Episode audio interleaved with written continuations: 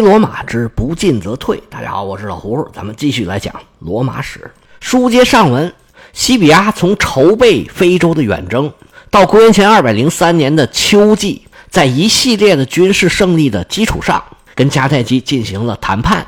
相对于西比亚得到的那一系列胜利，迦太基人相应的就是一系列的失败。他们最惨痛的就是失去了最强有力的盟友，也就是努米底亚人。他们的盟友西法克斯现在已经被马西尼萨所替代，整个努米底亚地区成了罗马人的势力范围。而打了败仗的哈斯德鲁巴基斯哥，按照迦太基的传统，被判处了死刑。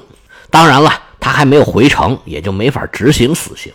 大帅都判死刑了，那还打什么打呀？这仗就没法打了，只能跟罗马人议和。而对西比阿来说呢，他把迦太基的周边已然是清扫干净了。他如果要打仗的话，就只能围攻迦太基，其他的目标就像乌迪卡，之前你没打下来，现在再去打已经没有意义了。但是迦太基是经营了几百年的古城，城防是固若金汤。西比阿的手下只有两三万人，围攻迦太基是远远不够的。几年前罗马围攻卡普亚的时候，用了是六到八个军团。比西比阿这兵力要多几倍，那样也围攻了一年多。而迦太基的城防更坚固，离罗马更远，围攻起来只会难度更大。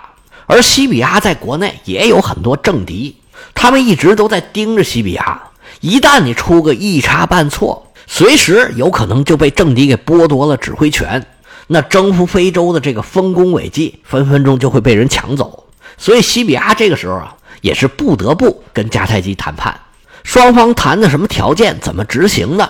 到底是谁撕毁了合约？这个咱们上回已经讲过了，在这儿咱就不重复了。既然合约已经签了，下一步就是执行合约了。而咱们前面已经说了，执行合约的前提条件是要让汉尼拔兄弟从意大利撤军。在意大利北部的马哥刚刚遭遇到了一场战役的失败，而且身负重伤，他在回国的路上旅途劳顿，因为伤口感染。死在了途中。这么一来，哈米尔卡从迦太基带了这一群小狮子，就剩下其中的老大汉尼拔了。汉尼拔现在困守布鲁提乌姆，也就是意大利最南边这一部分。现在这地方叫卡拉布里亚。这个地区啊，因为离希腊比较近，希腊的殖民城邦居多，这里人口稠密，经济发达。是所谓大希腊的核心区域，汉尼拔在这里的日子过得很舒服。他把自己的指挥部设在了克罗顿，现在这个地名叫做克罗托内，到现在也是著名的旅游度假胜地，风景秀丽，气候宜人，也有很多古希腊人留下的人文景观。而且这个地方啊，出了名的美女特别多。汉尼拔还真是有品位啊，会找地方。这个时候的汉尼拔已经不再四面出击了。他就老老实实固守在卡拉布里亚，也就是以前的布鲁提乌姆这个地区。虽然罗马人一直虎视眈眈地关注着汉尼拔的一举一动，把他看作眼中钉、肉中刺，恨不得马上就把他给杀了。但是汉尼拔的雄威犹在，老虎在那儿趴着，罗马人也不敢过去拔他的胡子。迦太基的使者找到汉尼拔的时候，他正在当地著名的赫拉神殿在那儿避暑呢。因为克罗顿是希腊人的城邦嘛，希腊人建城，他首先就是要建神殿，其他的建筑都是围绕神殿发展出来的。神殿呢，往往是希腊城邦里最好、最大、最重要的建筑，而这些神殿呢，都是用石头砌的，夏天应该很凉快，所以汉尼拔避暑挑了这么个地方。这个赫拉神殿的遗址现在还在，您哪位去意大利旅游走到这儿了，您可以过去看一眼。你要是能给我拍张照片，让我也开开眼，那就更好了。我没去过这地方。关于这个赫拉神殿呢，还有点故事。说汉尼拔刚到克罗顿的时候，他想要抢这个神殿。咱以前讲过，这希腊人呢就喜欢把这金银财宝全都放在神殿里边保存。其实不光希腊人了，很多地方都是这样。于是就有的神职人员拿这些金银财宝出来放贷。最早的金融业就是从神殿附近产生的。不光是金融业了，其实神殿附近呢，因为人流聚集嘛，就衍生出来市场，还有各种各样的消费场所。其实古罗马、古希腊很多这个色情行业，有很多也是在神殿的附近。这个扯远了，我们还说汉尼拔想要抢神殿，就在他刚动念头想要抢的那个晚上，汉尼拔半夜睡得迷迷糊糊，有人叫他：“哎，起来，起来，起来！”汉尼拔睁眼一看，是个大美女，长得丰满秀丽，很有女人味儿。汉尼拔不认识，说：“你谁呀？”一听这话，对面那美女生气了：“啊，我谁？我你都不认识？我就是希腊的天后赫拉。怎么着？就你要抢我神殿呢？”汉尼拔说：“啊啊，要抢啊！怎么着？”赫拉一听就生气了，柳眉倒竖，杏眼圆睁，说：“你好大的胆子！你这点三脚猫的功夫，你去打一打罗马人还罢了，你还敢抢我的神殿？”我告诉你，汉尼拔，我不是吓唬你。你要是敢动我的神殿一个手指头，赫拉一指汉尼拔，你看见没有？你那右眼我也给你拿下来。咱以前讲过，汉尼拔呀是个独眼龙，他的左眼在一次沼泽行军里头，因为伤口感染导致了失明。这个咱们前头详细的讲过，就是在特雷比亚河和特拉西美诺湖两个战役之间。汉尼拔进行了一次长距离的沼泽行军，让他的军队突然出现在罗马人的背后，取得了很大的战略优势。但是代价就是一只眼。赫拉说：“你敢抢我的神殿，我就把另外一只眼也给你弄瞎，你就成了双目失明了。”汉尼拔吓得一激灵，浑身一哆嗦，坐起来了。原来啊，是南柯一梦。这一梦可不得了，可把汉尼拔吓得不轻。这俩眼睛就剩一个了，必须得好好保护。所以汉尼拔呢就网开一面，这赫拉神殿就受到了保护，没抢，没抢是没抢。汉尼拔一看这神殿不错，索性啊就住在这儿了。迦太基的特使找到汉尼拔的时候，他就正在这个赫拉神殿里面待着呢。这特使一看汉尼拔这形象，让他大出意外。这个时候的汉尼拔已经完全不像一个身经百战的将军，反而像一个退休的老干部。像个老教授，退休的知识分子、文化人。这位特使把来意跟汉尼拔一说，把正式的公文给递上去。按照李维的记载，汉尼拔的反应很激烈，说他咬牙切齿，低声呻吟，甚至还掉下眼泪来了。对召他回去的迦太基政府是骂骂咧咧，说当时你不给我提供军饷，也不给我输送援兵，这么多年我在意大利是孤身奋战。他们就一直想把我给拖回去。哎，打败汉尼拔的不是罗马人，是我们迦太基的自己人。我回到非洲之后啊，最高兴的不是罗马人，而是那个伟大的汉诺，他亲手毁了迦太基呀。这个汉诺呀，是迦太基主和派的领袖，一直跟巴卡家族就不对付。汉诺的家族在非洲拥有大农场，他并不太在意海外扩张。而罗马人到了非洲以后。把他的农场可霍霍的不轻啊，所以汉诺这一派呢，就主张赶紧停战。这汉诺跟老加图有点像，代表的都是他们国家的最保守的势力。罗马最保守的势力呢，是主张拼命的打；而迦太基保守的势力呢，是主张完全不打。汉诺还跟老加图有一点像，那就是他也写了很多书，而最主要呢，也是农业的书。不过关于这件事儿，李维这个记载啊。应该是加了自己很多的个人臆想。从当时汉尼拔的反应来看，他对迦太基的这个命令啊，应该是早有准备。汉尼拔这么大能耐，这么重大的事儿，他能猜不到吗？而且说汉尼拔在使者面前变颜变色，还掉眼泪，这太小瞧汉尼拔了。汉尼拔是什么人？这么多年打了这么多仗，早已是见惯了生死，对这些事儿不可能有这么激烈的反应。不过汉尼拔打仗打了这么多年，奋斗下来的这个基业，他肯定是舍不得的。不过这个时候啊，他应该是非常的清醒，他在意大利已经没有未来了。否则他不执行迦太基政府的命令，也没有人能把他怎么样。特使来的时候，汉尼拔已经准备好了回去的船。从这一点上也说明汉尼拔其实早就已经料到这个结果了。不过在离开意大利之前，汉尼拔还有很多事儿要做。他找人刻了一块铜牌，把自己的丰功伟绩都刻在这上头。这铜牌呢，就留在了赫拉神殿。这铜牌上不光刻了迦太基文，还刻了希腊文。因为年深日久，这牌子早就没了，具体刻的内容也没有传世。不过有些历史学家呢，还是零星的记载了他大致的内容。上边啊，无非就是说汉尼拔有多厉害，做了多大的事儿。这牌子上刻的大致就是他的述职报告。他在意大利十六年期间，摧毁了四百座城镇，有三十万意大利人死在他的刀下。他在意大利几乎每战必胜，其中最辉煌的一场胜利，那无疑就是坎尼战役。而其他杀伤对手超过一万人的战役，至少有六次，实际上有可能比这个数还要再多。因为罗马人的记录里面有可能对自己的失败做了一些隐瞒。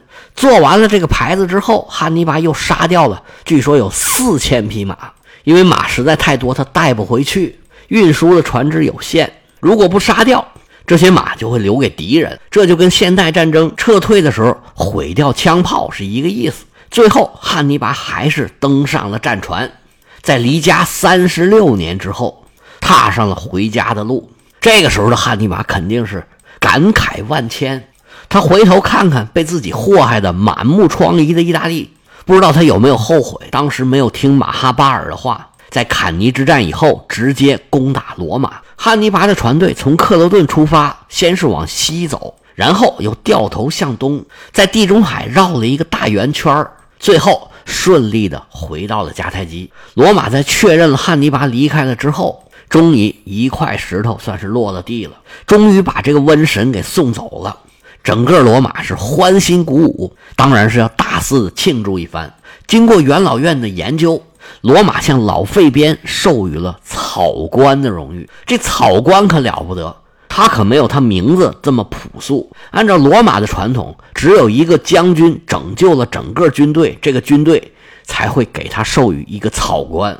这是罗马人能得到的最高荣誉之一。费边用他的顽强，带领坚韧不拔的罗马人奋斗了十几年，终于等到了这一天。费边获得这顶草冠，可以说是当之无愧。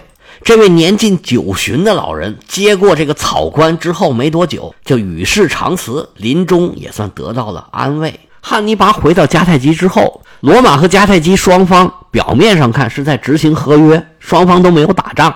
但是这个时候的和平是非常脆弱的。汉尼拔回国之后，迦太基的政治版图发生了重大的变化。汉尼拔的声望、履历和个人能力，无疑让迦太基主战的这一派能够发出更大的声音。汉尼拔一回去，原来的迦太基主帅哈斯德鲁巴吉斯哥所受的这个死刑判决被撤回了，他就能够大大方方的回到迦太基了。而汉尼拔又想办法联络上了很多努米底亚的酋长，获得了一定的支持。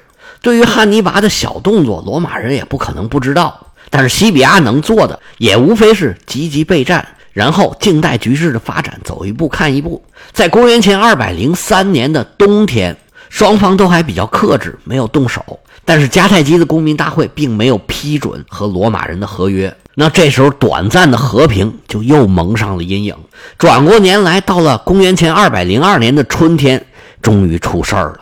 事情的起因源于罗马的一次补给行动。罗马大军几万人在非洲过了一个冬天之后，他们的粮食几乎消耗殆尽。一开春，地中海的气候条件允许航行了，罗马就派出了二百艘满载粮食的运输船，要向罗马的军队提供补给。结果，这个船队在北非的海岸遇到了逆风，船队到不了预定的海岸。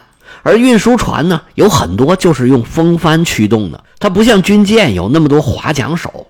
结果，这些运输船就都被吹散了。好巧不巧，有不少船只啊，正好被吹到了迦太基的城下。迦太基打了这么长时间的仗，城内也是非常的缺粮。眼见满载粮食的船就在自己眼皮子底下。这个诱惑实在是太难抗拒了，于是迦太基政府就派了哈斯德鲁巴吉斯哥率领五十艘船，把罗马的运粮船都拖回来了。那西比亚肯定不干呢，就派了三个使者去迦太基讨说法。结果三个罗马人在迦太基城里一走，就被迦太基人团团围住，眼看就要有性命之忧。多亏亲罗马的伟大的汉诺及时赶到，才给他解了围。但是这几个罗马人在迦太基也没遇到什么好待遇。关于这些运输船的粮食到底怎么安排，迦太基人也没给什么说法，直接就把罗马人给打发走了。结果这几个使者的船在回去的路上又遇到了袭击，这回西比亚是彻底火了。再次对迦太基开战。西比亚并没有围攻迦太基城，他是在迦太基的腹地一些内陆城市一个一个的进行洗劫。你想投降吗？我不接受！不但到处烧杀抢掠，而且呢，把城里边的人都卖为奴隶。迦太基这回就坐不住了，赶紧给汉尼拔写信，让汉尼拔想想办法，赶紧阻止罗马人。迦太基的这种行动啊，不得不说是挺愚蠢的。你在还没有做好战争准备的情况下，就轻易的惹怒对手，让罗马人有借口对你开战。估计汉尼拔知道事情原委之后，这鼻子都气歪了。虽然汉尼拔和罗马人其实都想开战，但是汉尼拔显然是并没有准备好，迦太基就直接把他给推进了战争。汉尼拔这个时候啊，角色有点尴尬，他的心情肯定也是很矛盾的。我们从汉尼拔当时的行动可以看得出来，他对迦太基的政府，甚至对迦太基的人民都不太满意。他在意大利十几年，尽管建立了丰功伟绩，但是获得的支持实在是太少了。他这心里是憋着气的。他回来之后呢，肯定是想着要对抗罗马，要跟罗马人打仗。但是他又感觉跟你们这些人混，为你们来打仗，真的没意思。汉尼拔回到非洲以后啊，他并没有住在迦太基城里面，他也没有把军队驻扎在罗马人和迦太基城的中间，并没有马上要跟罗马人打仗、跟罗马人对抗的意思。他把军队驻扎在迦太基东南的一个海岸上。这地方叫做哈德鲁梅，现在这地方叫苏塞，离迦太基有二百多公里，其实挺远的。而且你也看得出来，他们日常啊跟迦太基的交往也不是很多。迦太基那边出了事儿了才来找他，可以看得出来，汉尼拔这时候对迦太基是比较冷淡的。不过迦太基的老百姓可是很热情的，他们看见汉尼拔回来，就看见了胜利的希望。有很多人一门心思想让汉尼拔跟罗马人开战，然后战而胜之，把以前的阴霾一扫而光。你从这段时间迦太基人的行为，你可以看得出来，非常的鲁莽，把罗马人惹火了，他们就想让汉尼拔把这个事儿给平了。他们给汉尼拔去信，期待的肯定是想收到汉尼拔非常热情的回答。但是使者见到汉尼拔，就被兜头浇了一盆冷水。汉尼拔上来就给这使者骂了一顿。说你们行为太鲁莽了，净给我惹事儿。我什么时候跟罗马人出击打仗，你们不用管，我自己会看时机的。你们回去管好自己就得了，我的事情我自然会安排。然后就把这使者给打发回去了。使者回去一说，迦太基城里的人当然有点失望了。但是其实汉尼拔不可能坐视不管。这个时候，汉尼拔呀，就像一个生气的家长，自己的孩子已经给自己闯了祸了，虽然很生气。但是呢，还是要替自己的孩子出头。汉尼拔几天之后就离开了哈德鲁梅，来到了一个叫做扎马的地方。这个地方在迦太基城的西南面，有五天的路程，也就是大概一百公里左右吧。但是具体在什么位置，现在已经不知道了，因为古代突尼斯啊，有好几个叫扎马的地方。就好像我们的高家庄、马家河，这个王家村、李家村、张家村这种名所以对这个地点只知道一个大概的方位。汉尼拔来到这里的主要目的就是要联络努米底亚人，因为他从意大利离开之前把马都给杀了，现在要打仗，这骑兵是必不可少。他要找努米底亚的骑兵把这个缺给补上。如果能招到更多的兵，那就更好了。虽然现在努米底亚人的老大是马西尼萨。但是努米底亚人也有很多反对他的势力，汉尼拔就联络到了西法克斯的一个亲戚，这个人名叫泰凯乌斯，他给汉尼拔带了两千骑兵，这可给汉尼拔解了燃眉之急。他还把西法克斯的儿子维米纳给带来了。汉尼拔当然还想招更多的骑兵，不过对他来说，更让他头疼的是马西尼萨。马西尼萨现在跟罗马人打得火热。如果他全力以赴地帮罗马人，对汉尼拔是一个巨大的威胁。那么汉尼拔想了什么办法，能不能解决掉马西尼萨呢？咱们下回接着说。